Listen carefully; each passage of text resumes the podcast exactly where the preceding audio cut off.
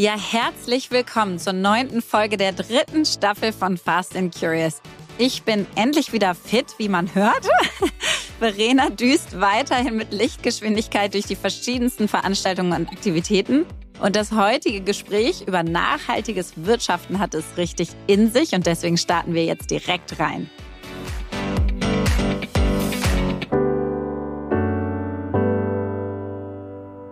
Bei Fast and Curious sprechen wir heute im Catch-up über ereignislose Wochenenden, meinen Schuhfetisch, nachhaltiges Reisen und die Zukunft von Fast and Curious.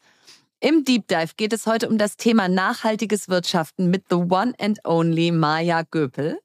Bei Was bewegt dich spreche ich über die Wechseljahre. Bei meine Frage an beantworten wir heute die Frage, an welchem Feedback wir besonders gewachsen sind. Und das letzte Wort habe heute ich. Jetzt kommt Werbung. Ja, heute mal der etwas anderen Art. Wir haben nämlich heute ein kleines Mini-Interview mit Nadine Kruck, Managerin bei BCG Platinien im Frankfurter Office vor. Und BCG Platinien ist die IT-Strategieberatung der Boston Consulting Group, die mit über 900 ExpertInnen weltweit an der digitalen Transformation ganzer Industrien arbeiten. Und ich war selber bei BCG, deswegen bin ich ganz stolz, dass BCG Platinien bei uns Werbepartner ist. Und das Schöne dort zu arbeiten ist, dass ihr bei wirklich vielen C-Level-Projekten mit globalem Impact mitarbeiten könnt. Und heute möchte ich mit Nadine zum Thema Authentic Self sprechen.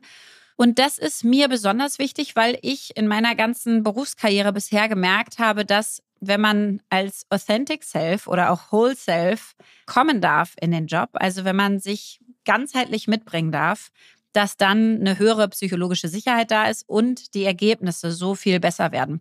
Und deswegen finde ich das ein perfektes Thema, Nadine, um dich hier mal zu befragen dazu. Meiner Erfahrung nach passt beides super gut zusammen. Je authentischer ich bin, desto zufriedener bin ich auch und motivierter. Und je motivierter ich bin, desto lieber arbeite ich auch einfach an den Themen. Das heißt, ich glaube, Erfolg und Menschen, die das ausstrahlen, Motivation und Zufriedenheit, das geht Hand in Hand. Total. Und ich finde, das gilt auch nicht nur für einen selbst, sondern auch fürs Team. Das heißt, was würdest du denn sagen, welche Rolle spielt Authentizität so in der Teamdynamik und äh, bei der Zusammenarbeit, vielleicht gerade auch bei IT-Projekten? Dadurch, dass wir immer nach neuen Lösungen für Herausforderungen suchen, ist es eben auch wichtig, sich selber einzubringen und seine Ideen zu teilen. Und ich glaube, authentisch zu sein hilft dabei, ähm, auch mal rohere Ideen zu teilen und im Team miteinander zu spielen. Außerdem ist es natürlich so, wenn ich mich lange Zeit in einem Team, was intensiv zusammenarbeitet, verstellen muss, das kostet unglaublich viel Energie. Diese Energie kann ich natürlich besser in coole Lösungen verwenden. Und deswegen finde ich, ist es ein wichtiger Punkt, im Team authentisch zu sein. Hat sich denn mit, sag ich mal, deiner zunehmenden Seniorität dein Verständnis von Authentizität am Arbeitsplatz verändert? Definitiv. Am Anfang als Berufseinsteigerin dachte ich, authentisch sein bedeutet immer alles von sich preiszugeben. Heute sehe ich das eher in einem anderen Kontext. Das heißt, das kann sich auch verändern. Und ich bin auch viel selbstbewusster geworden, authentischer zu sein ähm, und das einfach auszuprobieren und dann zu schauen, wie die Reaktionen sind. Ja, was braucht es für ein Umfeld, sodass man wirklich sich selber mit zur Arbeit bringen kann, so wie man ist? Es braucht auf jeden Fall Toleranz und Offenheit für andere Perspektiven. Und ich finde, da kann man immer auch gut bei sich selber anfangen.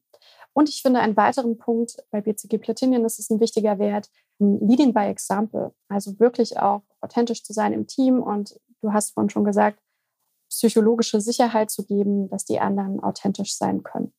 Cool. Ich finde es richtig schön. Vielen Dank, dass du deine Zeit mit mir hier geteilt hast. Und wenn ihr jetzt zugehört habt und denkt, Mensch, ich möchte auch ein Teil eines Teams werden, wo ich mit meinem ganzen Selbst irgendwie zur Arbeit kommen kann und bald mit Nadine schon gemeinsam die digitale Transformation ganzer Industrien vorantreiben könnt, dann bewerbt euch und zwar unter karriere.bcgplatinion.com. Den Link findet ihr wie immer auch in unserem Linktree. Werbung Ende. Ketchup. Ja, ich kann dir ja von meiner letzten Woche gar nicht so viel erzählen. Lagst nur im Bett. Außer, ich lag im Bett. Mir ging es so schlecht wie wirklich schon lange nicht mehr. Ey, dir ging es ja so schlecht. Ich habe mich gar nicht mehr getraut, mich zu melden. Ich weiß. Äh, und war auch überhaupt nicht schlimm, weil wirklich ich auch nicht antworten konnte. Also Corona hat mich so ausgenockt und ich bin dem Herrgott so dankbar, dass ich seit heute mich wieder fitter fühle. Also selbst die letzten Tage. Ich war ja dann wieder negativ, logischerweise. Aber mein Körper war komplett am Ende. Äh, du hast ja gestern noch geschrieben, ich kann nichts. Und als heute ja. Morgen kam, ich bin ja. wieder da mit einem Sonnenfoto von dir, dachte ich so, yes, I missed you. She's back. She's back. Oh, meine Güte. Also muss man echt sagen, das hat sich irgendwie nicht gelohnt. Ähm, das war, das war ein zu großer Kostenblock, ja. Na, am Anfang dachte ich so, okay, ich hätte es eh irgendwann jetzt gekriegt. Das kriegen ja alle. Mein ja. Gott, ist halt so. Und dann dachte ich, ne, ganz ehrlich. Ja, aber du also, das war ja schon zum much. dritten Mal. Ja, absolut. Also so ein Mist, also, wirklich. Und ja. äh, deswegen kann ich dir von der letzten Woche erzählen, in welcher Position ich wann gelegen habe, aber das interessiert hier niemanden. Nee, ähm, nee, in welcher Position du liegst, interessiert mich eher, wenn du fit bist. Ja. aber, ähm, aber ich kann dir noch was erzählen, das wollte ich eh noch tun von davor. Und zwar reden wir ja heute, und das passt wunderschön rein, über nachhaltiges Wirtschaften.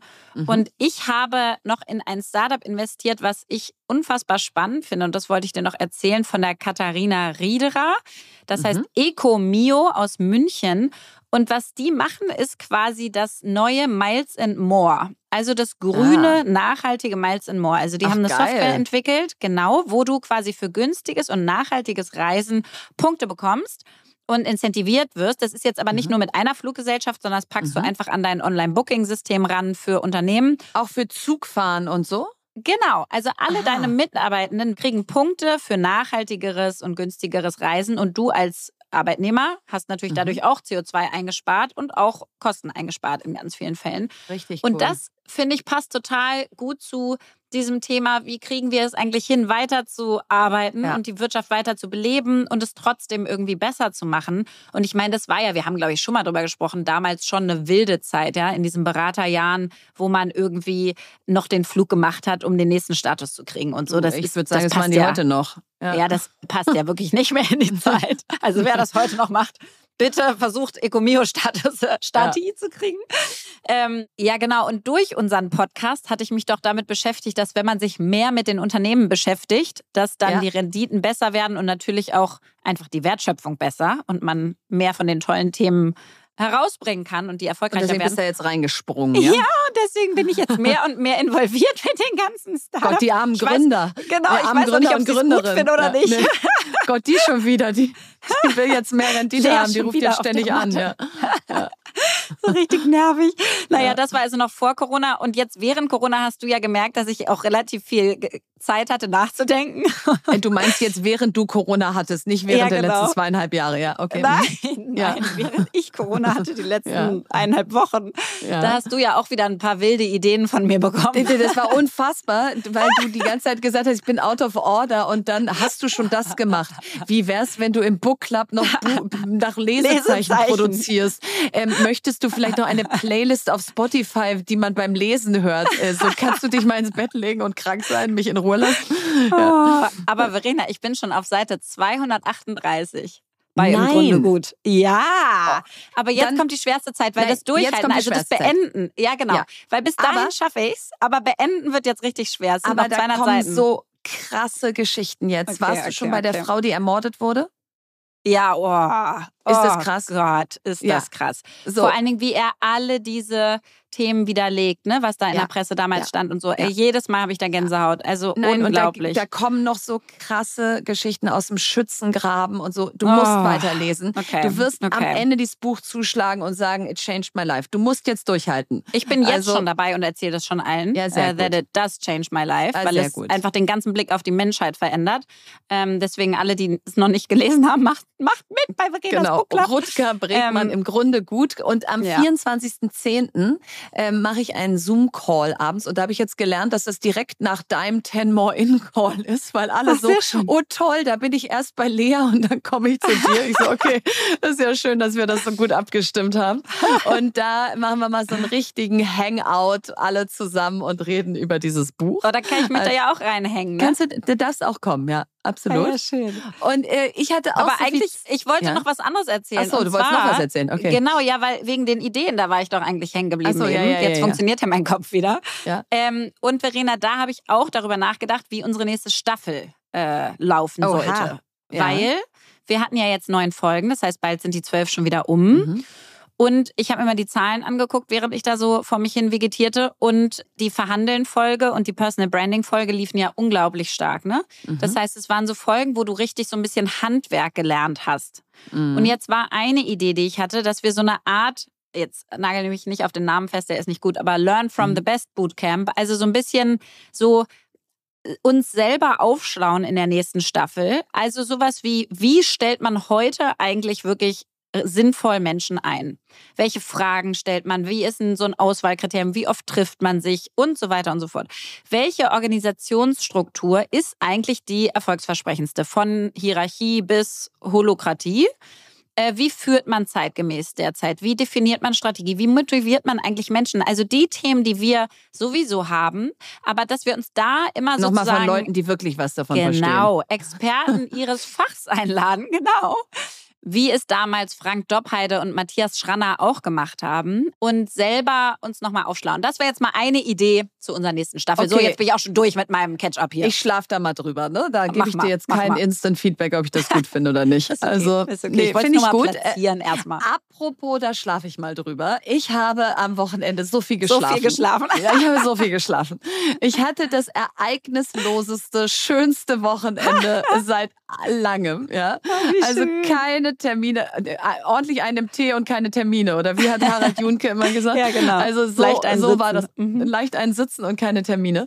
Und es war, ah, es war so schön. Also wir haben so richtig das gemacht, was glaube ich ganz viele Menschen am Wochenende machen. Einfach mit dem Hund rausgehen, neue Winterjacke für meinen Sohn kaufen, Ah ja, meiner sowas. Tochter und meinem Mhm. Mann beim Kochen zugucken, Schön. Ted Lasso schauen. Oh, die Beim liebe F- ich auch so. Beim FC Victoria den Heimsieg über RB Leipzig beschreien und, äh, und, und be bestaunen. Also es war einfach herrlich. Und äh, das nächste Wochenende wird genauso. Äh, also ich kann mein Glück gar nicht fassen. Am Samstag fahren wir ja zu dir, Ja, nicht zu Karls Erdbeerhof, sondern zu Leas Nein. Apfelfest. genau. Leas Apfelfest, wir machen Erntefest, genau. Und das wird auch herrlich äh, unereignisreich. Oh, ich freue mich da so sehr drauf. Was machen wir da? Kürbisschnitzen und Kürbisschnitzen, dann haben wir so Oh, verschiedene ach, kleine Spiele und meine Kids verkaufen, also verkaufen, verschenken Popcorn und, äh, oh, und und so ein bisschen süße Sachen und es gibt eine Hüpfburg und wir ernten natürlich Äpfel und pressen die in einer Mosterei und ihr bekommt euren eigenen Apfelsaft mit nach Oh Gott, Hause. das ist so großartig. Vor allem, ich habe jetzt schon so ein Good So Parenting-Gefühl, was anschlägt aus. ja, total. Ich, ich mache ja eigentlich gar nichts, außer da hinzufahren und bei der Hüpfburg zuzugucken und Apfelsaft zu pressen. Ich glaube, unser Aber- Dorf bedankt sich jetzt schon. Da wohnen halt 800 Leute und die denken so, okay, die Berliner fallen ein. Ja. Die- die- die- Alle so, noch mal uh, 800 ein Berliner Apfel. eingeladen. Uh, ein echter Kürbis in freier Wildbahn. Genau so. genau so. Also da kann Aber ich wir haben die auch eingeladen, also es ist ein guter Mix. Ja, das ist gut. Ja, nein, also deswegen darauf freue ich mich riesig. Und dann muss ich mich jetzt einmal vor Freude ausschütten, ja, weil du Okay. denkst ja, ich wäre so diese total tiefgründige, hyperintellektuelle, stets Absolut. durchgeplante, äh, Ja, tolle voll. Person, ne? Was ich eigentlich spannend finde in meinem Leben sind Schuhe. Eigentlich bin ich doch eine Barbie. Ich oute mich Eigentlich bin, jetzt. eigentlich bin ich doch eine verkappte Barbie. Und äh, ich, wir haben ja in diese tolle, tolle Schuhmarke AD investiert, in Luisa Ja. Dames. Ja. Und ähm, die ist ja sowieso irgendwie die Jill Sander der, der Gegenwart. Und einfach von vorne bis hinten toll. Und die hat ja, wie du weißt, mir seit Jahren geschrieben, kannst du mal deine pinken High Heels ausziehen und AD-Schuhe anziehen? Und dann habe ich immer gesagt, ja, wenn ihr denn pinke High Heels habt, dann mache ich wenn das ihr gerne. Welche hättet. Mhm. Und Lea, wir stehen kurz vor der Weltpremiere von ADX Verena. Nein. Da steht sogar in du der Sohle eine drin. Du Ich eine mache Collab. eine du droppst eine. Collab. Ich droppe eine Collab. Ich kriege meine eigene High Heel Kollektion Wow. bei AD in den geilsten Farben Wow. und äh, Deutschland wird neidisch sein. wow, und, und dann äh, musst ja. du auch so Limited Edition und dann musst Natürlich. du so Codes raushauen und ja, sowas. ja, ja. So ich wie mache da Ashraf voll den von 6 Influencer-Move. Ja, ja. Voll den Influencer-Move. Also Pamela Reif, zieh dich warm an, hier komme ich. Und, ähm, und ja, und deswegen wollte ich auch mal sagen, ich kann auch so ganz profane Dinge des Lebens richtig, richtig schön finden. ich freue mich so drauf. Ich freue mich. Ich werde ich werd wirklich, glaube ich, das erste Event mit hohen Schuhen haben, wegen, ja, wegen eurer Collab. Dann. Wirst du. Falls du. ihr mir eine als Influencerin dann umsonst zukommen lasst, sonst zahle ich sie nicht. nein, nein. Äh, vielleicht, vielleicht. Vielleicht bist du eine der drei, die so eine Box kriegst. Wir werden sehen. Die so einen Code kriegt. Deep Dive. Ja, mal wieder ein paar Fakten zu unserer heutigen Folge.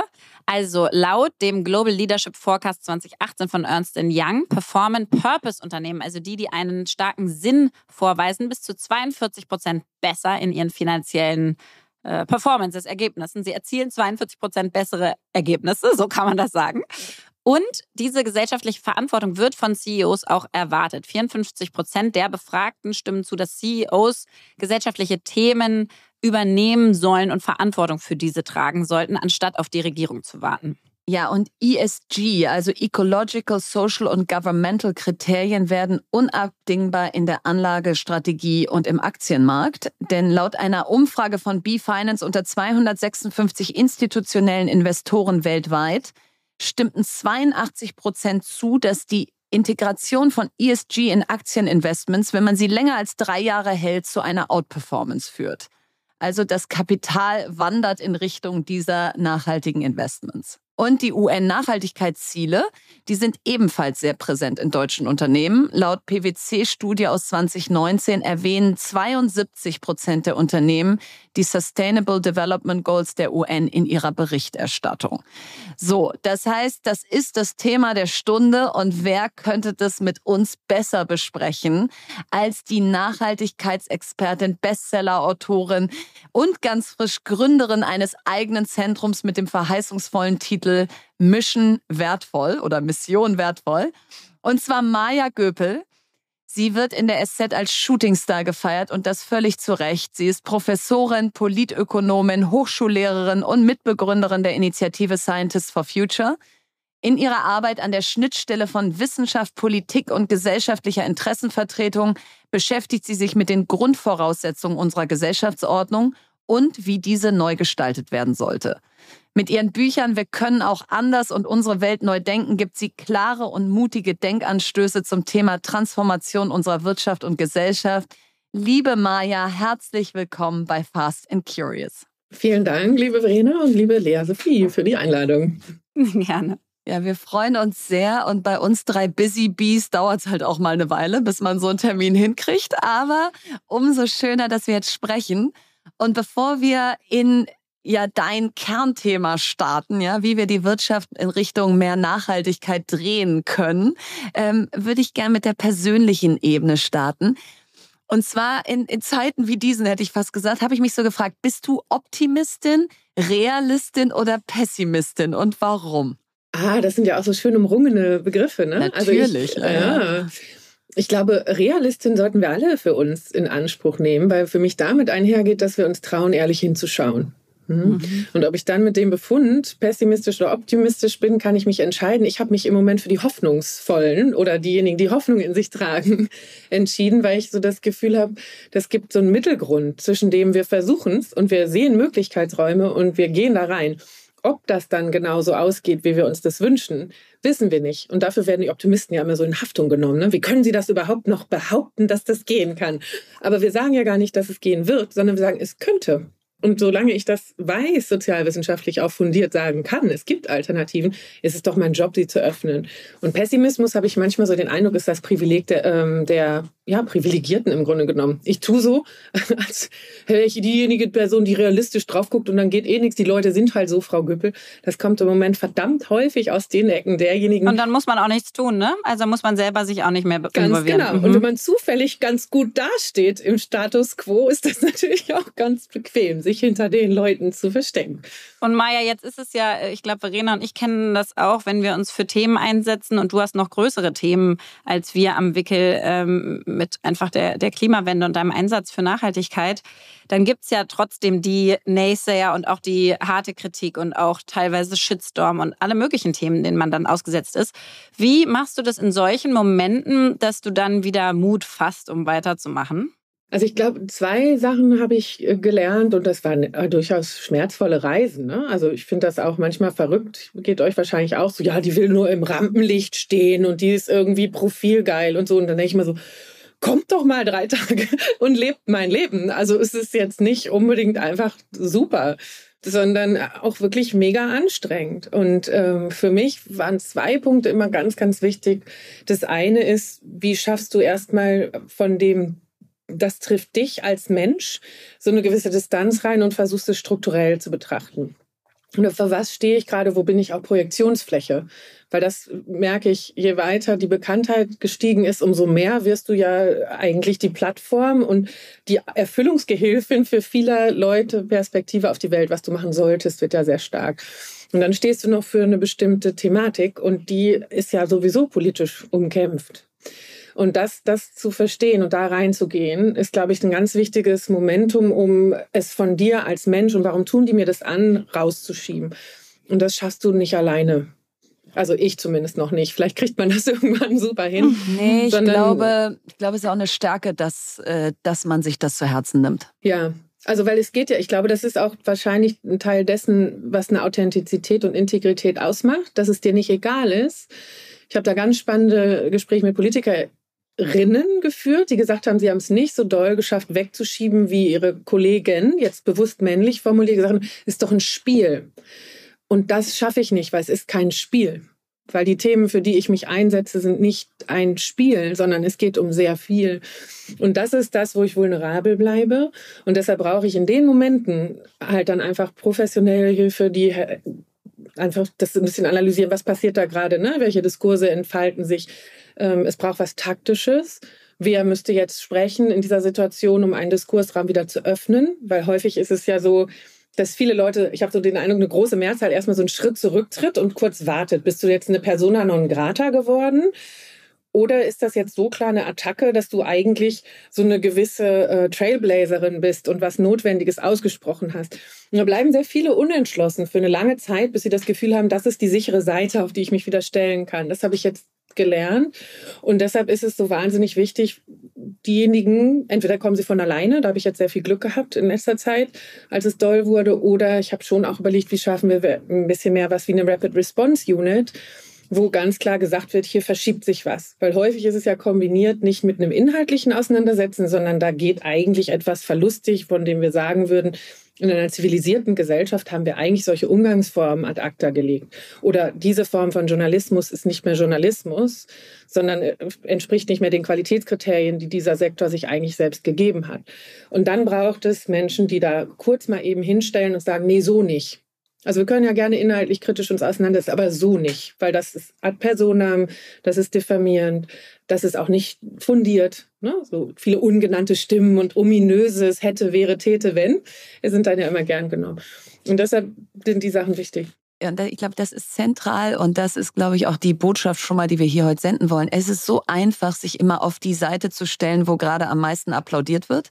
Und in dem Moment, wo noch nicht klar ist, welche Seite mehr applaudiert, stehen zu bleiben und zu sagen, ach, ich, ich warte mal ab, bis ich wieder was gewinnen kann, weil so funktioniert's halt nicht. Ja, du musst eben gerade auch äh, den Trailblazern, wenn sie eben auch noch unangenehme Wahrheiten aussprechen, zur Seite springen, auch bevor der große Applaus äh, irgendwie losbrandet. Und ähm, und insofern auch mal noch die Anschlussfrage, bevor wir dann ins ins äh, sozusagen Eingemachte gehen. Wie lädt man seine Batterien auf, die weil es ist ja nicht so, dass du jetzt in so einer Zeit, wo du eben sehr stark exponiert bist, und das ist ja schon seit Jahren, irgendwie sagst, so, und jetzt nehme ich mich mal aus dem Spiel und mache mal irgendwie Ruhe und dann komme ich wieder mit äh, frischen Batterien, sondern du bist ja irgendwie im Dauereinsatz. Wie schafft man diesen Ausgleich, wenn man eben nicht sagen kann, ich tauche mal ab und zu ab und merkt ja eh keiner? Ja, also es war jetzt schon mm, zum St grenzwertig, einfach weil die, die Zeitplanung wird dir ja nicht mehr gegönnt. Ne? Also ich hatte eigentlich so, ah, guck mal, das Buch wird abgegeben, das Manuskript geht in Druck Ende Juni. Und ich hatte so sechs Wochen mir geblockt, wo ich wirklich gesagt habe, bis so drei, vier Vorträge mache ich über den Sommer nichts, außer auch mal verarbeiten, sacken lassen, nachdenken, mit meinen Kindern Zeit haben und vielleicht mal so richtig viel Sport wieder zu machen, solche Sachen. Und dann kommt, kommt halt diese Außenwelt und sagt, Raton, nee, du hast nicht frei. Und das ist, glaube ich, auch das, was ich total unterschätzt habe, dass dir diese Möglichkeit der Hoheit über deine Lebensplanung ein Stück weit einfach genommen wird, wenn du öffentliche Person geworden bist. Auch so Spekulationen darüber, was ist dein nächster Job oder so. Warum wird darüber öffentlich spekuliert, bevor ich mich überhaupt festgelegt habe und unterschiedliche Gespräche führe, weil irgendjemand was durchgestochen hat? Ja, toll ähm, dann wird frühzeitig irgendwas bekannt gemacht und alle wollen von dir Informationen wissen. Dabei ist es natürlich völlig klar, dass du erst sagen willst, wenn du dich entschieden hast, in welche Richtung es geht. Und das sind so Dinge, die mir erst in diesem Jahr sehr stark begegnet sind, wo ich dachte, das, das sollte aufhören. Also im Politischen ist ja auch diese, ich fand das bei aller Kritik an diesem Buch von Brecht und ähm, Welzer und was da jetzt in dieser Präsentation auch so irre aufeinander geclasht ist. Das ist ja eine Lehrstunde bei Lanz gewesen, wie man nicht diskutieren sollte inhaltlich. Und aber so dieses Getriebensein. Ne? Also wenn wir sagen, boah, es ist schon ein Novum gewesen, dass in den Koalitionsverhandlungen nicht alles vorher durchgestochen wurde und dass sie deshalb endlich überhaupt noch was geschafft haben. Oder jetzt heute Morgen habe ich so ein Interview gehört, mit äh, Matthias Mirsch, wo viermal wieder versucht wird, sagen Sie doch mal, um 9 Uhr ist zwar die Bundespressekonferenz, aber jetzt ist 7.20 Uhr, jetzt sagen Sie doch schon mal was so. Und wo wir uns, glaube ich, da auch fragen sollten, äh, Dinge müssen ja entstehen dürfen und eine bestimmte Qualität entwickeln dürfen, bevor die gesamte Welt auch noch von jemandem dazwischen geframed und mit einem Aufmerksamkeitsnachrichtenwert inszeniert. Also Überschriftitis ist ja auch was ganz fürchterliches, weil da muss es ja immer dramatisch sein so können Dinge nicht wachsen. So kann auch kein Vertrauen entstehen. Und genau deshalb äh, nehme ich mir jetzt wieder vor, wenn ich jetzt die jetzt mal auf. genau. Super. Jetzt kommt die gesunde Ernährung ja, und der Sport. Super. Oktober bis Dezember sind ja auch eh so ganz langsame Monate. Das ist gut, dass du dir die ausgesucht hast. Naja, also ab Dezember bis dann. so Dezember, Januar habe ich gedacht, oh, da ist so ne, der Sleep Mode, der Jahressex. Naja, die Neujahrsempfänge, die Weihnachtsfeiern. Aber also immer wieder zumindest versuchen, diese Blocker reinzubauen, dann ist wenigstens ein Fenster da. Und das habe ich ja gesehen, wenn es hoch hergeht, wo man nicht in eh schon voll getaktet, was noch zusätzliches reinbauen muss. Also irgendein wichtiger Coach meinte mal, diese ganze Zeitplanungsgeschichte, mindestens 60 Prozent mehr. Äh, erstmal doppelt so viel denk, äh, reinplanen, wie du denkst, und dann eben noch so 60 Prozent Leerstellen reinpacken für alles, was unerwartet ist. Und ich glaube, dass diese Benchmarks total wichtig sind, auch wenn ich sie selten ausreichend beherzige. Und jetzt bist du ja deswegen auch wieder so exponiert, weil du dein neues Buch rausgebracht hast. Wir können auch anders. Aufbruch in die Welt von morgen. Das klingt also erstmal für mich ist es äh, balsam für meine Seele, weil es so positiv klingt. In einer Zeit, wo wir gefühlt irgendwie Umwelt, Wirtschaft, Politik, Gesellschaft alles irgendwie neu verhandeln müssen. Was macht dir Hoffnung, dass wir vielleicht auf die Wirtschaft bezogen es schaffen, diese Wirtschaft zu transformieren? Ich glaube, das ganz Wichtige ist ja, die, die, den Begriff die Wirtschaft zu öffnen. Ne? Weil ich glaube, das ist genau das, was wir ja gerade beobachten, dass diese Krisenphase von denjenigen, die gerne besitzstandswahrend agieren wollen, total genutzt wird, um mit viel Angst, mit viel Druck, mit viel ähm, ja, Krisengewinn nochmals versuchen, sich selbst zu pimpen und ihre Geschäftsmodelle, von denen wir vor Corona und vor dem Krieg gesagt haben, die sind angezielt. Ne? Also Thema hohe Energieverbräuche, Dekarbonisierung, also Effizienzstrategien sind ja vorher schon als mindestens genauso wichtig beispielsweise benannt worden, weil wir halt heute noch nicht grünen Wasserstoff in rauen Mengen und erneuerbare Energie in rauen Mengen haben. Das heißt, die Klimaziele einzuhalten und den Energietransformationspfad zu gehen, bedeutet, dass wir ganz klar auch budgetieren müssen. Wie viel Energie können wir heute CO2-arm überhaupt bereitstellen? Und da, glaube ich, ist es ganz, ganz, ganz wichtig, äh, wir nennen das in der Transformationsforschung, mit den Pionieren und Pionierinnen halt häufiger zu sprechen, die ja eigentlich dafür stehen, wie könnte es denn werden, wenn wir ein paar Strukturen wieder loslassen. Und wir gucken ja immer nur die Verlierer, die Verlierer, aber es gibt ja immer auch Gewinner und Gewinner.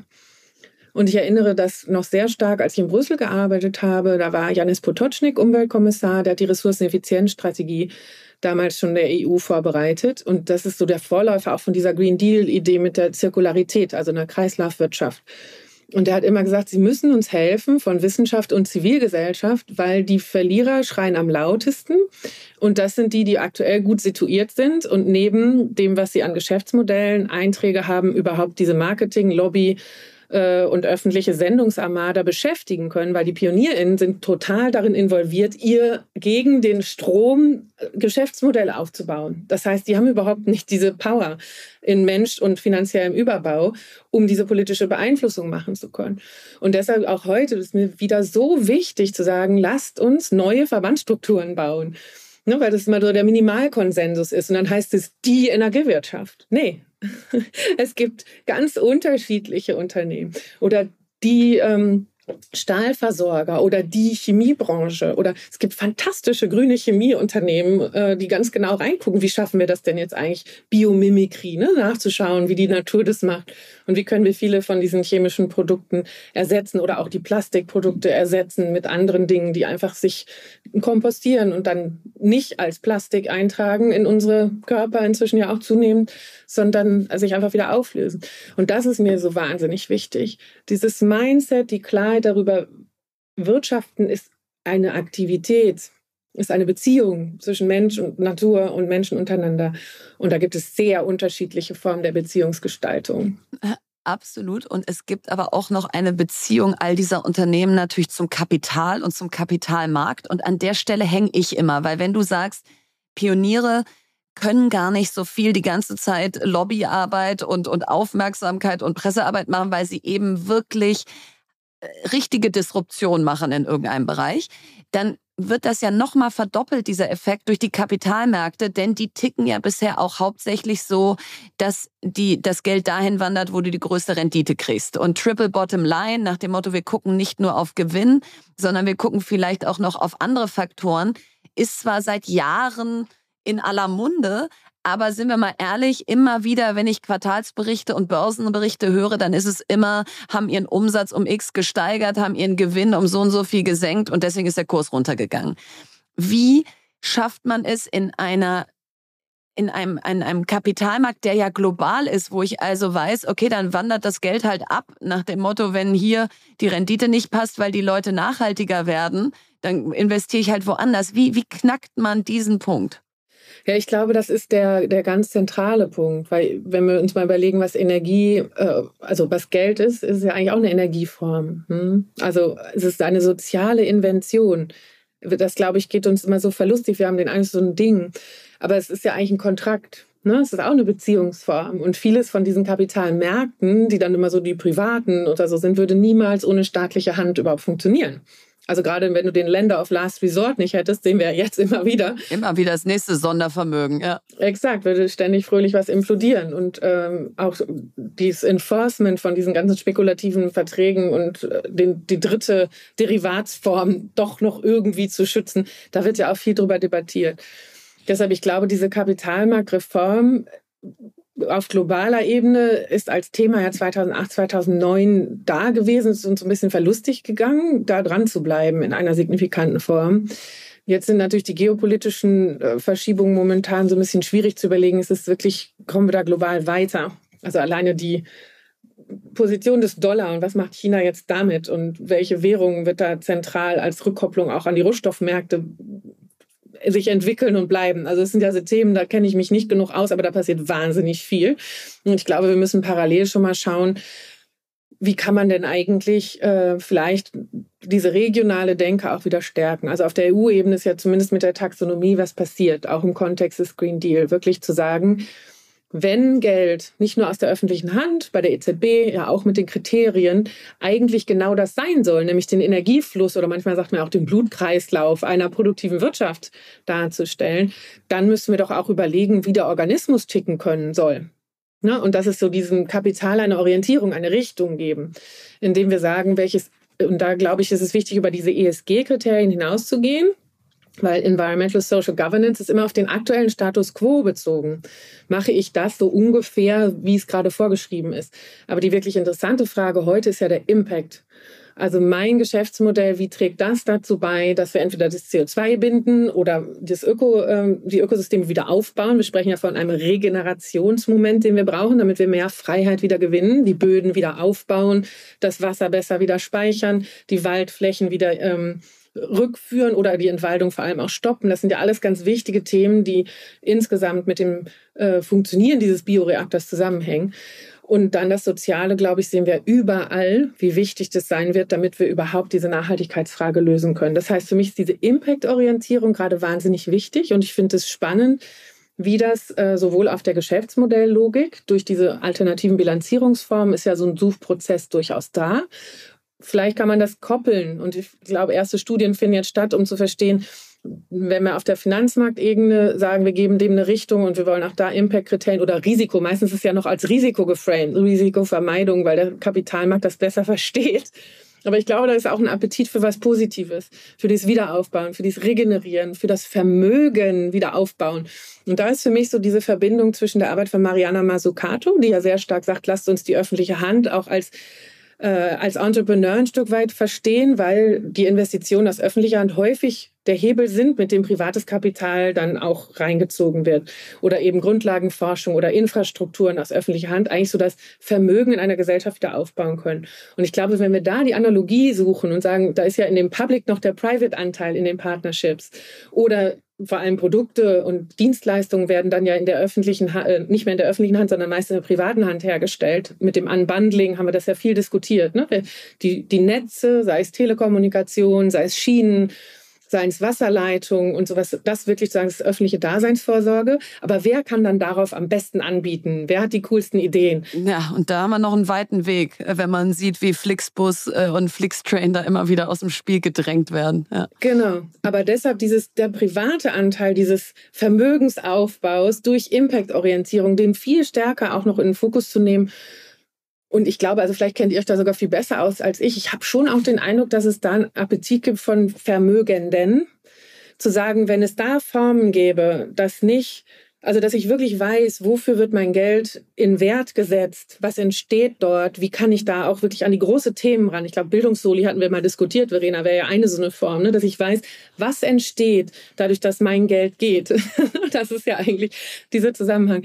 Wenn wir da neue institutionelle Lösungen fänden, die das Vertrauen aufbauen. Weil ich kenne schon einige, die sagen, ja toll, und dann zahle ich Vermögensteuer und dann gibt der Herr Wissing das wieder für die Straßen aus. Top was habe ich denn davon gewonnen? Also ich finde, da, da, muss man vorsichtig sein, dass es nicht zu doll Demokratie äh, abwählt, weil das Geld baut sich, was es will, weil die Menschen, die viel Geld haben, haben auch eine Stimme. Ne? Die könnten auch mal bei Wissing klopfen und sagen, guter Mann, wir sind da bereit, was abzugeben, dafür hätten wir gerne aber auch diese und jene Richtung. Und da hast du natürlich am privaten Kapitalmarkt mit World Fund oder Revent oder Green Generation Fund, Lea, wo wir beide investiert sind, hast du natürlich Gott sei Dank auch schon private Vehikel, solange wie der Staat eben noch nicht entsprechend diese Vehikel matcht. Und trotzdem finde ich, ist da zum Beispiel die Frage der Rendite immer eine spannende. Weil ich weiß nicht, wie es dir geht, Verena, du hast dir davon noch mehr Fonds angeguckt. Aber die Fonds, die ich mir angeguckt habe, die sagen schon, ja, die Rendite wird hoffentlich eine Überrendite sein, weil jetzt alle Richtung ESG gehen und so weiter. Das heißt, es ist nicht unbedingt nur altruistisch, ja, und ähm, wir wollen das Geld nachhaltiger arbeiten lassen, sondern es ist auch noch also wirtschaftlich hoffentlich besser und effizienter und wird mehr Rendite erwirtschaften. Und ich finde es total spannend, weil das ist ja genau der Knackpunkt, ähm, wenn, wenn du dir anguckst, Solar, Enpal, Termondo, Sunfire, die ganzen Unternehmen, die at Scale ähm, Energietransformation machen, die mögen wahrscheinlich sogar die größere Rendite bringen. Wenn das wieder der einzige Maßstab ist, dass man sagt, nur dann, wenn ihr mindestens so viel Rendite oder mehr bringen könnt als die anderen, dann investiere ich in euch.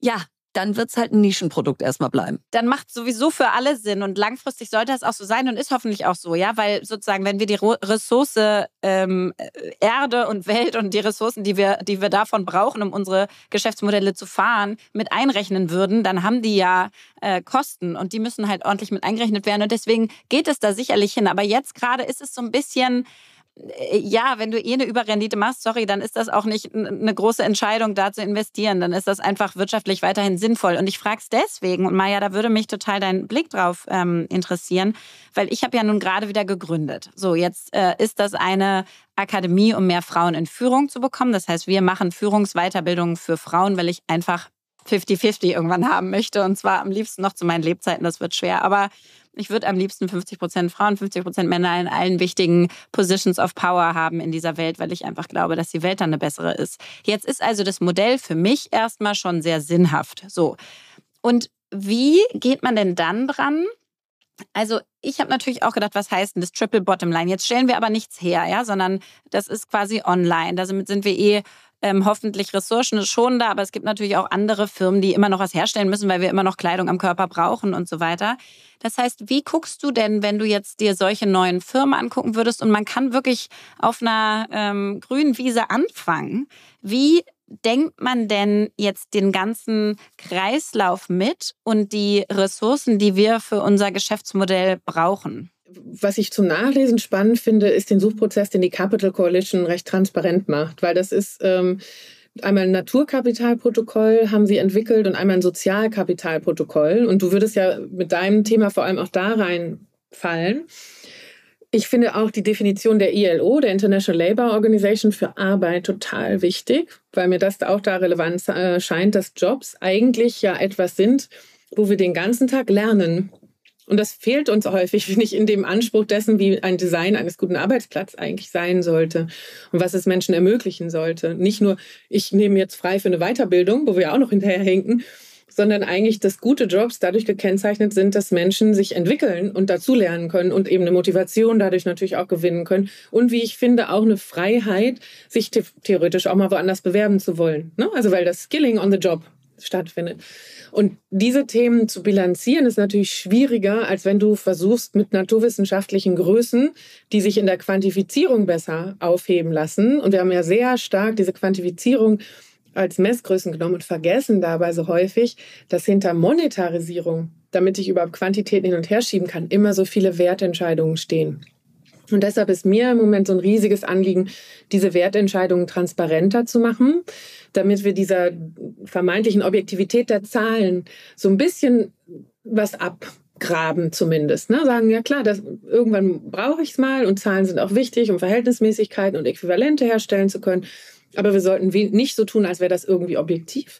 Und deshalb ist es so wahnsinnig wichtig, neben der Preisgestaltung, dass die ökologischen Kosten reinkommen, wir uns dem annähern. Entweder sagen, andere Messgrößen sind wichtig, in einem Shadow Accounting, Shadow Bilanzierung, wo du qualitativ vielleicht solche Sachen daneben stellen darfst. Oder, und das ist eben die Frage, die gerade stark debattiert wird, kannst du es auch quantifizieren, sodass es in der Bilanzierung wirklich aufläuft? Das wäre so ein Social Capital Protokoll Versuch es beides hat Vor- und Nachteile, ne? weil man auf der einen Seite sagt, dann kann der Finanzmarkt und das Finanzielle das lesen. Du hast es in die Währung übersetzt, die dort ankommt. Auf der anderen Seite bedeutet diese Prägung natürlich auch eine Verlustigkeit von qualitativen Anteilen, die du in der Zahl nicht unbedingt packen kannst. Gerade bei sozialen und kulturellen Unterschieden alles in eins zu schrumpfen, ist häufig an der Realität vorbei. Das wissen wir, glaube ich, alle, die wir unternehmerisch in unterschiedlichen Kontexten gearbeitet haben. Da ist so viel kulturelles Beziehungsgeschehen. Wie gehst du miteinander um? Welche Kultur herrscht davor? Ob ich über mich hinauswachse oder nicht? Das, glaube ich, werden wir mit den Zahlen nicht hinbekommen. Und deshalb ist dieser Fokus auf das Wie und die Prozesse und ich weiß nicht, wie du es siehst, aber in der Frage mit den Frauen geht es mir ja auch viel darum, es geht um eine, einen Wandel des Umgangs miteinander, einen Wandel dessen, was relevante Perspektiven sind, einen Wandel dessen, wie man auch miteinander umgeht und nicht pum, pum, pum, wir setzen jetzt einfach so wie Frauen hin, sondern äh, es geht ja wirklich um, um strukturellen und kulturellen Wandel, der dann Einzug halten kann. Und nochmal eine Frage äh, in die Richtung, wenn Wandel Einzug gehalten sein kann, dann kann es einerseits positiv passieren aus wir, wie Lea auch, machen uns Gedanken bei Neugründungen. Zum Teil musst du aber natürlich auch Dinge verbieten, die schon da sind. So und das ist ja immer so ein bisschen der Vorwurf, der im Raum steht. Äh, ihr, die ihr da die Wirtschaft transformieren wollt und Nachhaltigkeit, ihr seid eigentlich so Verbotsmenschen. Ihr schränkt meine Freiheit ein, ihr nehmt mir Sachen weg, die ich lieb gewonnen habe. Und das finde ich immer ganz spannend, weil wenn man sich mal anguckt, Verbote bestimmen unser Leben, ja. Verbot über die rote Ampel zu gehen, Verbot die Schule zu schwänzen, äh, was mich besonders nervt, Verbot elektronische Arbeitsverträge auszustellen oder Verbot digital eine Gesellschaft zu gründen, darf ich auch alles nicht. Schränkt mich massiv ein in meiner Freiheit. Und trotzdem denken wir immer, dass wenn jemand jetzt sagt, ähm, äh, wir müssen jetzt was einschränken, zum Beispiel das Tempolimit oder Autos in Innenstädten, dann wird's äh, irgendwie gemein. So und ich habe diesen schönen Satz gelesen: Menschen mögen so lange keine autofreien Innenstädte, bis sie in einer leben. Und und was ist da dran? Also warum tun wir uns so schwer mit Verboten in diesem Bereich der Nachhaltigkeit, wenn wir doch eigentlich in allen anderen Bereichen Verbote akzeptieren, als hat der Staat so festgelegt, halten wir uns seit Jahrzehnten dran. Ja, also ich würde einmal kurz ein, eine Perspektive vorschalten, die ich auch in dem neuen Buch ganz stark gemacht habe, genau deshalb. Wir, also komplexe Systeme sind evolutionär immer in einer Entwicklungsdynamik. Das heißt, alles, was ich tue, jeden Tag hat eine Wirkung. Äh, auch wenn ich nichts tue, hat es eine Wirkung. Und deshalb unterscheidet man im Strafrecht inzwischen zum Beispiel auch Omission. Also wenn ich nicht gehandelt habe und dadurch ein Schaden entstanden ist, dann mache ich mich trotzdem irgendwann haftbar, weil ich wusste, ob der Konsequenzen und trotzdem vorgezogen habe, nichts zu tun. Dem gekoppelt ist äh, in der Psychologie, dass wir lieber trotzdem dieses Zurückbleiben und nicht aktiv die Entscheidung getroffen haben für die Veränderung, weil wir dann komplett die Verantwortung haben. Und ich finde, man konnte das so mega sehen bei Putin äh, und der Gasembargo-Frage. Das war auch eine Landsendung mit Robert Habeck. Und da ging es ja darum, dass er wahnsinnig unter Druck gesetzt wurde. Er müsste jetzt sofort das Gasembargo durchziehen, was ja eine riesige Verbotskaskade gewesen wäre für viele Dinge. Interessanterweise von einigen Ökonomen auch sehr aktiv vorgetragen, mit sehr moralischem Unterbau, die vorher immer die Klimapolitik als Verbotsdiktatur kritisiert haben. Das ist auch interessant, ne? wie man unterschiedliche Dinge auf einmal bezeichnet, wenn sie in der Sache recht äh, ähnlich sind, beziehungsweise beim Klimaschutzabkommen ja wenigstens völkerrechtliche Ziele schon haben. Und man hat gesehen, wie Habeck da saß und dachte, wenn ich jetzt aktiv die Entscheidung treffe, werde ich für alle Konsequenzen in Haftung genommen. Wenn Putin die Entscheidung trifft, dann ist klar, dass ich handeln muss, ne? weil einfach die Infrastruktur sowieso nicht mehr funktioniert. Und genau das geht uns so wahnsinnig verlustig in dieser Verzichts- und Verbotsdebatte in den Nachhaltigkeitsfragen. Diese Transformationsagenda ist entstanden aus der Erkenntnis, dass wir in unserer Art, wie wir den Planeten benutzen und ihn damit verändern, unsere Freiheiten immer stärker beschränken. Und die Risiken vorausschauend planen zu können, ein bisschen verlässliche Jahreszeiten zu haben, Ernten zu haben, Wasserzyklen zu haben, ruinieren und deshalb ist es so schwierig, da überhaupt noch von Verboten zu sprechen, weil eigentlich ist Ordnungspolitik ja angetreten dafür, die Risiken und vor allem die Schäden von einer Gesellschaft, einer Volkswirtschaft, die man nachweislich sehen kann, dass sie kommen, zu reduzieren und frühzeitig zu parieren. Und trotzdem sprechen wir eben davon, dass es Einschränkungen sind, weil wir, glaube ich, sehr kurzfristig denken, weil natürlich diejenigen, da sind wir wieder bei denen, die momentan sehr angenehm leben in diesem Kontext. Und ich will auch nicht absprechen, dass einige auch angewiesen sind auf die Infrastrukturen, von denen wir sagen, dass sie sich ändern müssen. Aber wir brauchen eine ganz klare Perspektive darauf, was passiert, wenn wir nicht handeln. Und das fehlt komplett in jeder dieser Gleichungen. Und deshalb sage ich mal, lasst uns doch ein Level Playing Field machen, dass die Evidenzbasis des Veränderns, was passiert, wenn ich einen CO2-Preis auf 60, 80, 90 Euro hochsetze, muss mit einer Studie oder mit einer Hochrechnung parallel gelegt werden, was passiert, wenn ich das nicht mache. Und welche Kosten laufen dann auf und welche Verzögerungen in den Investitionen, in die Infrastruktur, die dann die Leute auch ohne Pkw endlich frei reisen lassen würde, werden damit äh, in die Wege gesetzt oder eben retardiert. Ne? Die, dieses Innovationstempo wird ja reduziert dadurch. Und nur dann können wir über Verbot oder Befreiung sprechen. Total. Und welche impliziten Verbote haben Bevölkerungsgruppen, die bestimmte Sachen nicht nutzen können, weil andere äh, sie übernutzen? Also ihr seid ja immer so, so gleich auf der Weltbühne unterwegs und ich ähm, gehe da immer so gedanklich verloren. Deswegen bin ich dann immer wieder so im Klein-Klein, weil ich mir das einfach besser vorstellen kann, ja. Und glaube ich einfach eine Person bin, die es total pragmatisch braucht und die es auch braucht durchs eigene Erleben. Das heißt, ähm, wir versuchen natürlich selber einen Teil dazu beizutragen. Ja, also meinetwegen sich Tado einzubauen als ein Beispiel, dass man äh, sinnvoller heizen kann und schneller gegensteuern kann und sag ich mal mehr runterpegelt und wenn man weg ist komplett ausmacht und solche Sachen, wie die man früher vielleicht nicht so gemacht hat. Wir fahren wesentlich mehr mit der Bahn, fast alles was was geht mit der Bahn erstmal. Trinken, Hafermilch. Ich äh, bin Vegetarierin geworden. Also das heißt, es sind schon starke Veränderungen fürs eigene Leben, die man auch merkt, die ich finde, ich durchs eigene Erleben ehrlicherweise alles wesentlich leichter fand, als ich es mir vorher gedacht hatte. Ähm, klar braucht es so eine, so eine Umstellungszeit, aber dann ist man eigentlich ganz gut drin. Wie siehst du denn diesen Anteil der eigenen Person? Weil mein Gefühl ist immer, okay, eigentlich ist mein Beitrag damit total klein. Also der ist fast, fast irrelevant, wenn man sich die Welt anguckt, ja. Und gleichzeitig denke ich so, und sonst kommt es bei mir nicht an. Also ich, ich muss das fühlen und selber das Gefühl haben, ich habe einen echten Beitrag und sei der nur so klein, die Hafermilch zu trinken, obwohl ich sie nicht mag und sie mir zu viel Zucker hat, ja. Ähm, und Verena und ich streiten uns jedes Mal immer noch drum, weil ich so denke, oh, ich möchte sie eigentlich gar nicht. Aber gut, ich, äh, ich tue damit was für die Welt.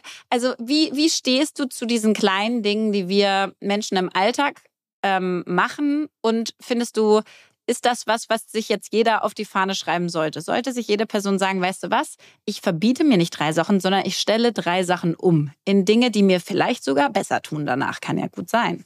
Mhm. Ja, das Spannende äh, ist ja der letzte Punkt. Und ähm, die Psychologen haben auch gerade wieder herausgefunden, dass die gesundheitlichen Themen für die Menschen den Klimawandel sehr stark an sie ranholen. Ne? Also einmal mit den Hitzewellen und den Konsequenzen. Was macht das mit uns? Eckart von Hirschhausen erzählt ja auch immer so schön, bei 42 Grad stockt das Eiweiß nicht so super.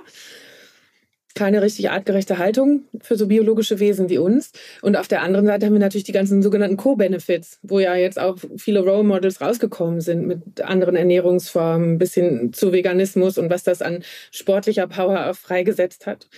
Das sind natürlich auch alle Körper ein bisschen unterschiedlich und deshalb muss jeder und jeder für sich da äh, die gute Mischung finden. Aber ich finde das ganz, ganz relevant, diese Co-Benefit-Sache sich anzugucken und wirklich auch zu sagen, was sind wir in einer seltsamen Gesellschaft, wo jede Ernährungsberatung und jede Gesundheitsberatung sagt, passt mal auf, also zu viel Zucker und zu viel Fleisch ist überhaupt nicht gut für euch und bringt uns außerdem sehr viele gesellschaftliche Kosten, way, nicht nur in der Fleischproduktion.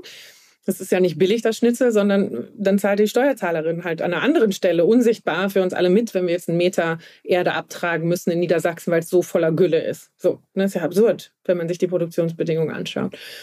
Und dann zu überlegen, ja, warum das für meine eigene Lebensqualität sowieso etwas bringt und sich immer wieder klar zu machen, dieses Ausspielen von eins gegen das andere fast alle Lösungen in der Realität sind sowohl als auch. Und ich finde das so verrückt. Wir sagen, es muss der Staat regeln, nein, es muss der Markt regeln, nein, es muss der Sektor regeln und die Konsumenten, wenn die nicht wollen, können die Produzenten nicht. In der Realität ist es immer entweder ein virtuoser oder ein Teufelskreis. Und wir brauchen diesen virtuosen Feedback-Loop. Weil wenn ich anfange nachzufragen als Konsumentin, ist es am Anfang klein. Aber trotzdem fange ich an und ich mache das immer. Wenn es das nicht gibt, wenn ich die Leute nicht fragen kann also, oder die keine Antwort haben, wo kommt ihr Kleidungsstück her? Wer ist in dem Produktionsprozess involviert gewesen? Wie sind die vergütet gewesen? Können Sie mir die Schadstoffe nachweisen? Wenn das nicht angefragt wird, ist es gar nicht Teil dessen, was ich als Raum der möglichen Antworten und Informationen, die ich haben sollte, präsent sind. Und wir sind lernende Wesen. Ne, und das heißt, je mehr ich das nachfrage, umso mehr verselbstständigt sich das. Und dann in der Summe wird es natürlich auch interessant. Also wenn ich mir überlege, vor 25 Jahren als Vegetarierin, das war ein bisschen marodes Dasein in dem öffentlichen Raum. Das stimmt echt. Und ja. wirklich freiheitsbefreit. Und jetzt natürlich ist es in Berlin komplett anders als an anderen Orten, aber du kannst dich ja ganz frei bewegen und ganz ja. toll essen gehen. Ganz normal am Leben teilnehmen. genau. Ja, selbst genau. als Veganerin kannst du selbst das als Veganerin. Machen, ne? Absolut. In Berlin ist, ist sogar so, dass wenn du sagst, ein Kaffee Latte mit normaler Milch, dann meinen die Hafermilch. Ja? so. Also das, da ist es schon äh, umgedreht. Nein, total spannend und, und gibt einem einfach auch die Bestärkung, it matters, ja. Also jeder Schritt, den du auf der individuellen persönlichen Ebene gehst, der macht einen Unterschied, weil du dann plötzlich ein Produkt nachfragst oder oder äh, eine Dienstleistung oder ein, jemanden auf den Plan rufst aus, ja, da hätte ich ein Bedürfnis, da gibt's aber noch nichts am Markt. Und vielleicht mal als Abschluss. Jetzt hast du ein Buch geschrieben, Die Welt neu denken. Das war noch eine Einladung. Jetzt kommt, wir können auch anders. Das würde ich jetzt mal sagen, ist jetzt mal zumindest äh, ein Appell und nach dem Motto so, jetzt eingeladen seid ihr, aber jetzt könnt ihr auch mal mitmachen. Ähm, wann kommt irgendwie, wir müssen jetzt handeln, weil du einfach sagst, so, ich habe Appelle gesendet, ich habe den Menschen es erklärt und so und uns läuft aber die Zeit davon. Also wie verändert sich dein Mindset auch in diesem, ich nenne es mal extramartialisch Kampf, den du kämpfst, dass du sagst, die Dringlichkeit wird ja von Tag zu Tag höher. Und was macht das mit dir? Also es ist, es ist tatsächlich ein, ein Balanceakt. Es ist, ich verstehe mich immer als Teil eines Systems. Hm? Und deshalb gucke ich eben auch hin, welche AkteurInnen sind da schon unterwegs.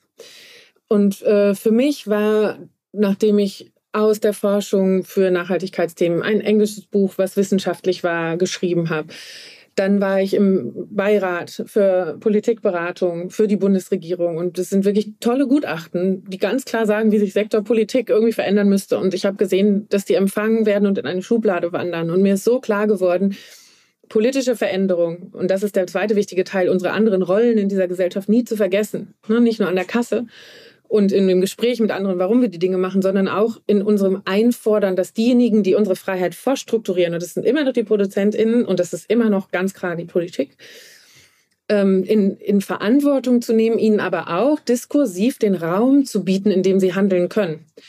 Nämlich gegen dieses besitzstandwahrende Angst machen, zu sagen, nee, es gibt da diese andere Welt und die ist attraktiv.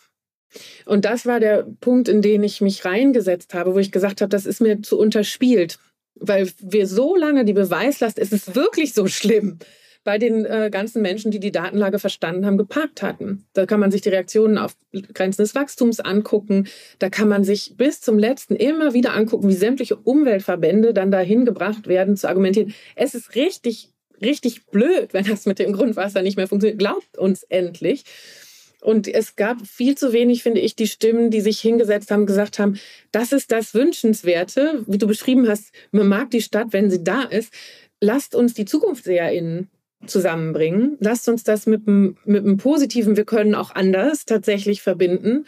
Und lasst uns anfangen und uns gegenseitig inspirieren, weil die vielen kleinen Schritte in der Summe dann dazu führen, und da bin ich tatsächlich im Moment bei der Privatwirtschaft, bei der Zivilgesellschaft, bei der Wissenschaft und vielleicht auf kommunaler Ebene stärker in der Politik als national. Ich glaube, das Nationale wird uns hinterherhinken. Man sieht es ja gerade, wie es medial auch einfach torpediert wird, noch und nöcher. Aber wenn wir die Realitäten, die Lebensräume Stück für Stück umbauen und die Menschen sehen, was an Zugewinn dabei ist, dann macht das Lust mitzumachen. Und die Sinnfrage ist ja genau die, und das finde ich so wichtig, sowohl auf das Buch eine Einladung, und es war mir ganz wichtig, diesen Untertitel zu setzen. Ich habe so viele E-Mails bekommen, und zwar aus allen Sektoren der Welt, von Ingenieurinnen und Ingenieuren und sonst, wo die in diesen großen Konzernen auch arbeiten und sagen, Einladung angenommen und ich mache jetzt das, das, das. Und das ist ja genau dieses, jede Person fängt an, in ihrem Kosmos zu verstehen, was ist mir der nächstmögliche Schritt.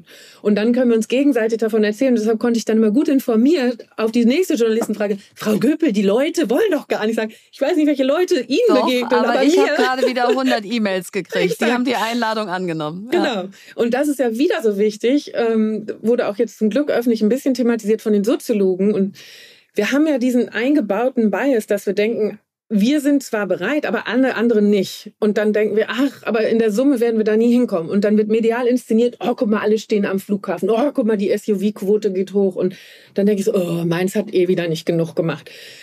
Aber die vielen kleinen Aktivitäten, die genau was anderes machen, die finden irgendwie nicht den Resonanzraum in der Öffentlichkeit, weil da aus irgendwelchen Gründen medial immer noch der Fokus drauf liegt, den Nachhaltigkeitsleuten zu beweisen, dass die Menschen so schlecht sind und zu faul sind und gar nicht wollen und nur bequem sind. Und damit vergessen wir, dass das genau diese self-fulfilling prophecy aufbaut, die die Soziologen beschreiben, dass wir dann wieder den anderen nicht trauen und dann denken, ah, dann ist meins auch nicht genug. Und deshalb brauchen wir diese sozialen Kipppunkte, deshalb brauchen wir Regeln.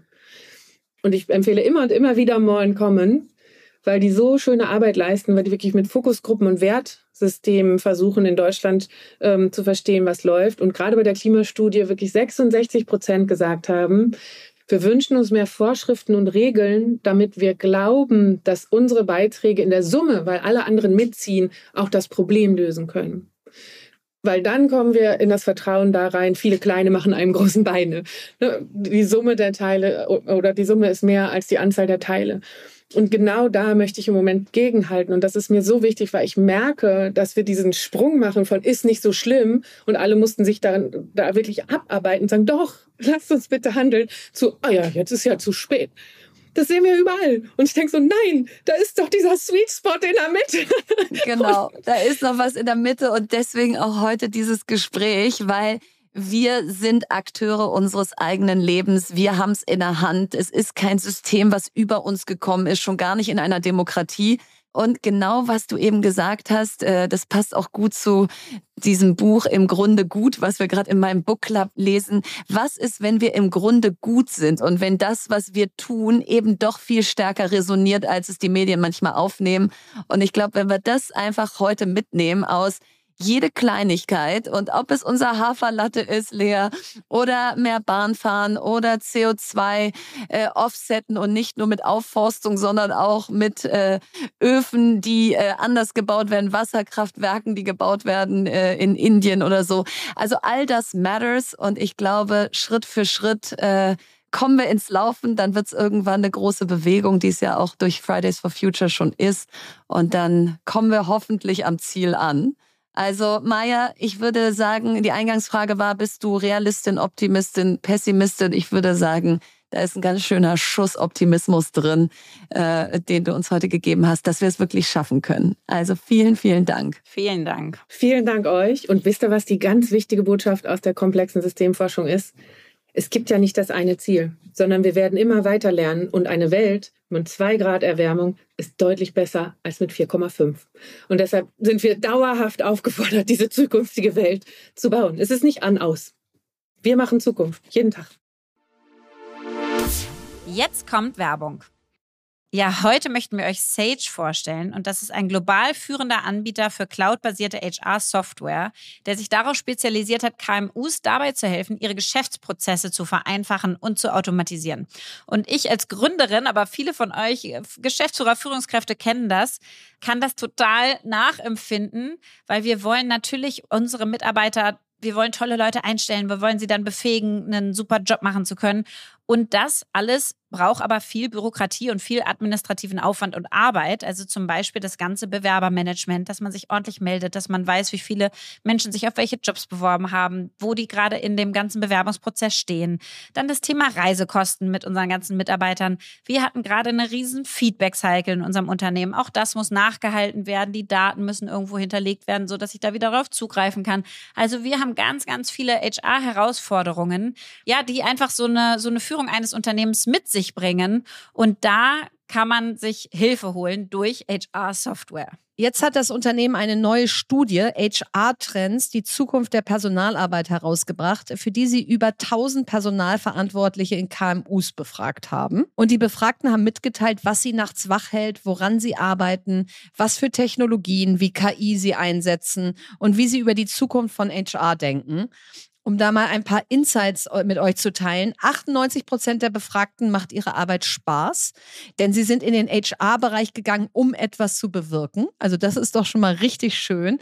Allerdings hat die Studie auch ergeben, dass sich aktuell 87 Prozent der HR-Teams gestresst fühlen und 78 Prozent der HR-Führungskräfte glauben, dass der Einsatz von KI bei HR-Aufgaben ihnen in Zukunft viel Zeit ersparen wird. Das hilft also sicherlich auch dabei, dass sich die HR-Teams weniger gestresst fühlen. So, und wenn ihr jetzt neugierig geworden seid und weitere Insights aus der Studie haben möchtet, dann ladet euch die Studie kostenfrei auf www.sage.de slash HR und Sage wird geschrieben S-A-G-E, also auf sage.de slash HR herunter und alle Infos findet ihr wie immer auch nochmal im Linktree in unseren Show Notes. Werbung Ende.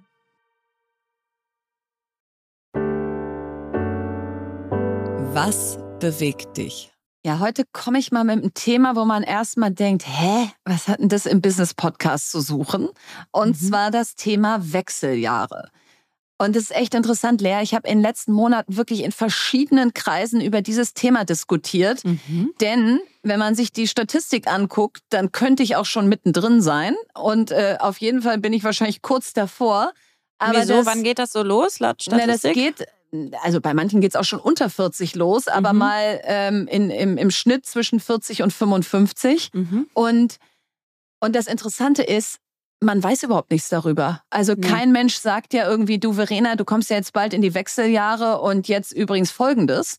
Mhm. So, und mhm. jetzt könnte man ja sagen, dass die persönliche Seite dieses Themas, also dass ich da oder Frauen in meinem Alter in die Wechseljahre kommen, das ist ja erstmal ihr Privatleben sozusagen. Aber dann zieh dir jetzt mal bitte folgende Zahlen rein, die uns eine Zuhörerin geschickt hat und die mich echt vom Hocker gehauen haben. Bis zu 90 Prozent der Frauen in dieser Phase geben an, dass diese menopausalen Symptome ihre Arbeitsleistung beeinträchtigen. Mhm. Circa 50 Prozent der Frauen reduzieren in dieser Phase ihre Arbeitszeit. 50 Prozent. Wow. Die und Hälfte der Frauen, wow. Und etwa okay. 10 Prozent kündigen ihren Job ganz.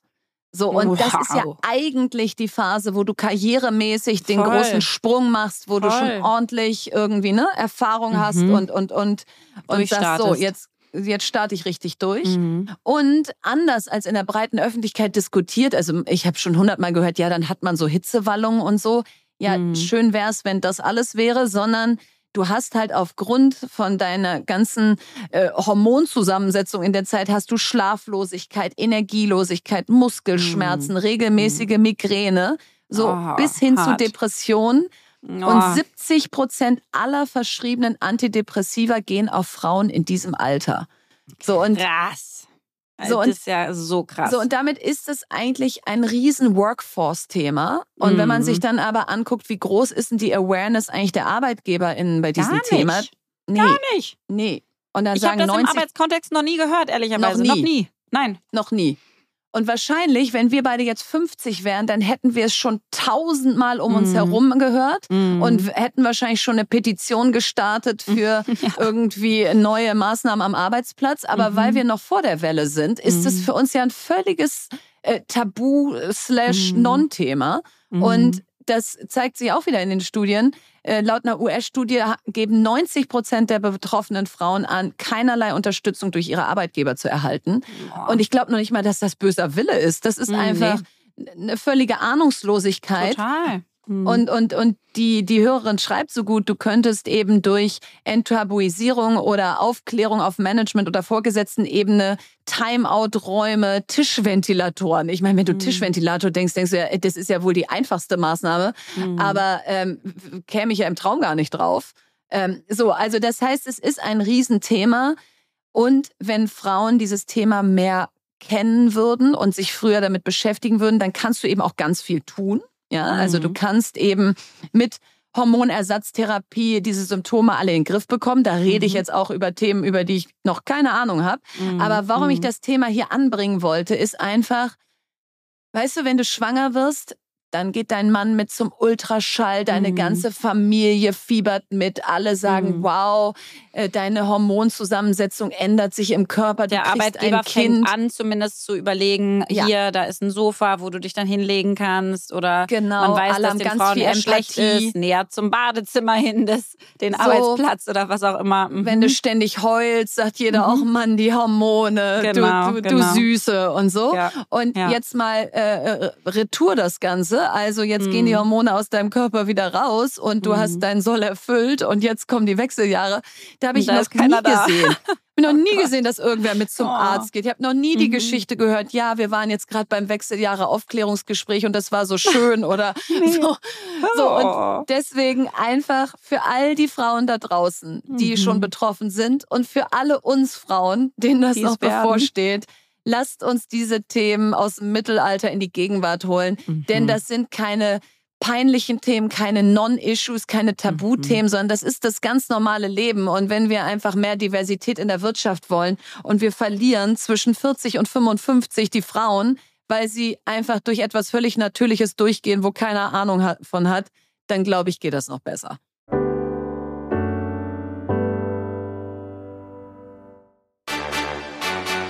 Meine Frage an. Hallo liebe Verena, hallo liebe Lea. Ich beschäftige mich gerade mit dem Thema Growth Mindset und ich wollte euch mal fragen, woran, an welchem Fehler oder an welchem Feedback, welcher Kritik seid ihr in letzter Zeit eigentlich so richtig gewachsen? Viele liebe Grüße von Julia. Ja, die Frage kann man ja alle Jubelmonate wieder rausholen. Jede vier Wochen, die, ja. Die ist ja immer relevant irgendwie, weil man ja, ja immer neues Feedback und äh, konstruktive Kritik bekommt. Und ich habe äh, eine jetzt bekommen, die ich auch weiterhin bekommen werde, glaube ich. und zwar war das äh, in äh, meiner neuen Firma Tenmore in ähm, dieses Feedback ja, Lea, wir sind jetzt alle quasi auf unseren Schnellbooten unterwegs, aber die kreuzen sich nicht mehr. Bei euch im Team? Jeder ja, sitzt genau. auf einem Schnellboot? Mhm. Genau, von, ah. von unserem Team aus. Und die Kritik stimmt total. Also wir arbeiten gerade wie besessen. Jetzt war ich auch noch eineinhalb Wochen raus, weißt du, es war mhm. natürlich richtig doof, auf den 24. Oktober hin, sodass das Programm live gehen kann. Und da fehlt natürlich dann Zeit für Gespräche, für Kommunikation, ja. für Andocken, für Verbindung, ehrlicherweise, mhm. sondern du bist einfach, anstatt remote sind wir, also wir sind nicht physisch, sondern remote. Wir sind nicht mhm. kooperativ, sondern sehr operativ. Wir sind nicht ja. am Unternehmen, sondern komplett im Unternehmen drin. Also es ist sozusagen alles wieder so, wie es eigentlich nicht sein was wir eigentlich soll. schon mal hinter uns hatten. Genau, ja. was man eigentlich ja. schon mal hinter sich hatte. Und das ist immer so ein Lernprozess. Und, und gleichzeitig brauchst du natürlich die Phasen, wo irgendjemand die, die blöde Arbeit, die blöde, wollte ich gerade sagen, ja, es ist eine wunderschöne Arbeit, aber die, die, sag ich mal, die operative Arbeit, das wirkliche Arbeit, ja. Tun, ja, die. Sachen, die keiner gerne macht, weil sie einfach äh, abgearbeitet werden müssen, die müssen trotzdem gemacht werden. Irgendjemand muss sie trotzdem tun.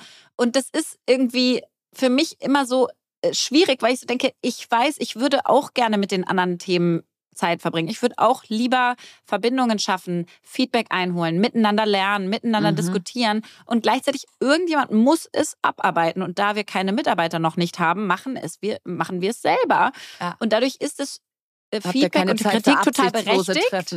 Ja. Genau, und gleichzeitig äh, kann ich es auch in dieser Phase nicht ändern. Und ich bin immer so hin und her zwischen, es ist eine Phase und dann kommt wieder die andere Phase oder es ist einfach auch immer wieder ein Teil, wie ich Unternehmen aufbaue und woran ich weiterhin lernen muss, dass ich es halt auf mehreren Schultern verteile und halt nicht die ganze Last auf Lia und mir liegt und ein paar Freelancern. Ja, da stehe ich also wieder, wo ich schon mal stand. Kann ich sehr gut nachvollziehen. Also das mit den Schnellbooten passt auf unser Team bei FC Victoria Berlin auch super, weil wir da auch alle wie die Besessenen durchdüsen und ich glaube, der einzige Unterschied ist, dass wir halt uns alle zwei Wochen am Spielfeldrand treffen und dann ja, das kannst du ja da irgendwie zusammen das ist ein jubeln. Großer ne? Unterschied. Mhm. Das ist ein mhm. großer Unterschied, weil das ja. ist natürlich dann einfach so ein Moment ja. des Innehaltens und der Freude. Ja. Aber trotzdem muss ich mich erstmal wieder total daran gewöhnen, im Team zu arbeiten. Ja, weil ich, ich habe jetzt ja irgendwie drei Jahre des es war jetzt kein Einzelkämpfertum, aber ich war nicht eingebettet in so eine Teamstruktur mhm. hinter mir. Mhm. Und ich merke einfach, wie ich da irgendwie vorandüse. Also nicht, weil ich schneller bin als die anderen, sondern ich düse halt einfach auf meinem Schnellboot. Mhm. Mhm. Und dann fällt mir auf oder ich werde daran erinnert, es wäre schön, wenn du uns einmal kurz sagst, wo stehst du da und was passiert da als nächstes. Ich so, ach ja, mhm. stimmt, äh, äh, habe ich ja noch gar nicht drüber geredet. Also dieses wieder die anderen mitnehmen, nicht zu sehr einfach sein Ding machen, sondern auch gucken, dass alle mitkommen. Also das ist auch absolut mein Thema. Und das andere, da habe ich, glaube ich, das Feedback und die Kritik einfach schon mal vorweggenommen, die, glaube ich, latent eh im Raum steht aus oh Gott, ist das bei dir alles viel und ist das ein hektisches Leben und kommst du denn eigentlich auch noch runter? Mhm. Und ich glaube, weil ich das Feedback ja schon so oft in meinem Leben bekommen habe, habe ich das jetzt insofern antizipiert und es hat ja auch seine Berechtigung. Und ich habe jetzt einfach so mir in Echtzeit vorgenommen, je hektischer mein Leben, desto ruhiger werde ich.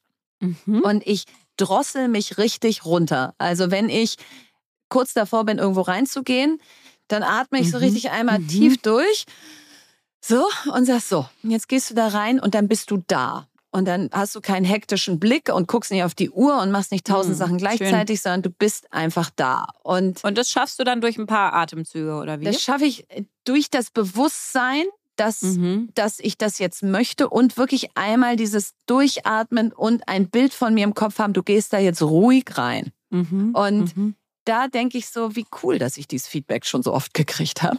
Weil auch das wird mich mein Leben lang begleiten, dass es mhm. immer wieder die Phasen gibt, wo ich da irgendwie, und dann wollte ich doch ganz schön sagen, das und so. Und, äh, und trotzdem bin ich im Moment stolz auf mich, weil wenn man mich gerade trifft, denkt man, krass, die ist ja gar nicht so durchgeknallt und hektisch, wie ich denken würde. So, und mit Verenas Feedback im Kopf nehme ich das gleich auf und werde hier ganz ruhig diese Abmoderation machen, unserer heutigen Folge. Ich werde jetzt mal wieder die Arbeit aufnehmen, die liegen geblieben ist und mich freuen an dem wundervollen Herbst. Nächste Woche sprechen wir über Konkurrenz, Wettkampf und Grenzen. Und jetzt hat Verena das letzte Wort. Mahatma Gandhi. Earth provides enough to satisfy everyone's need but not everyone's greed.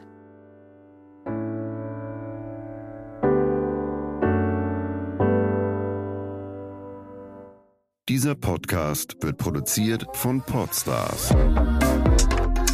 bei OMR.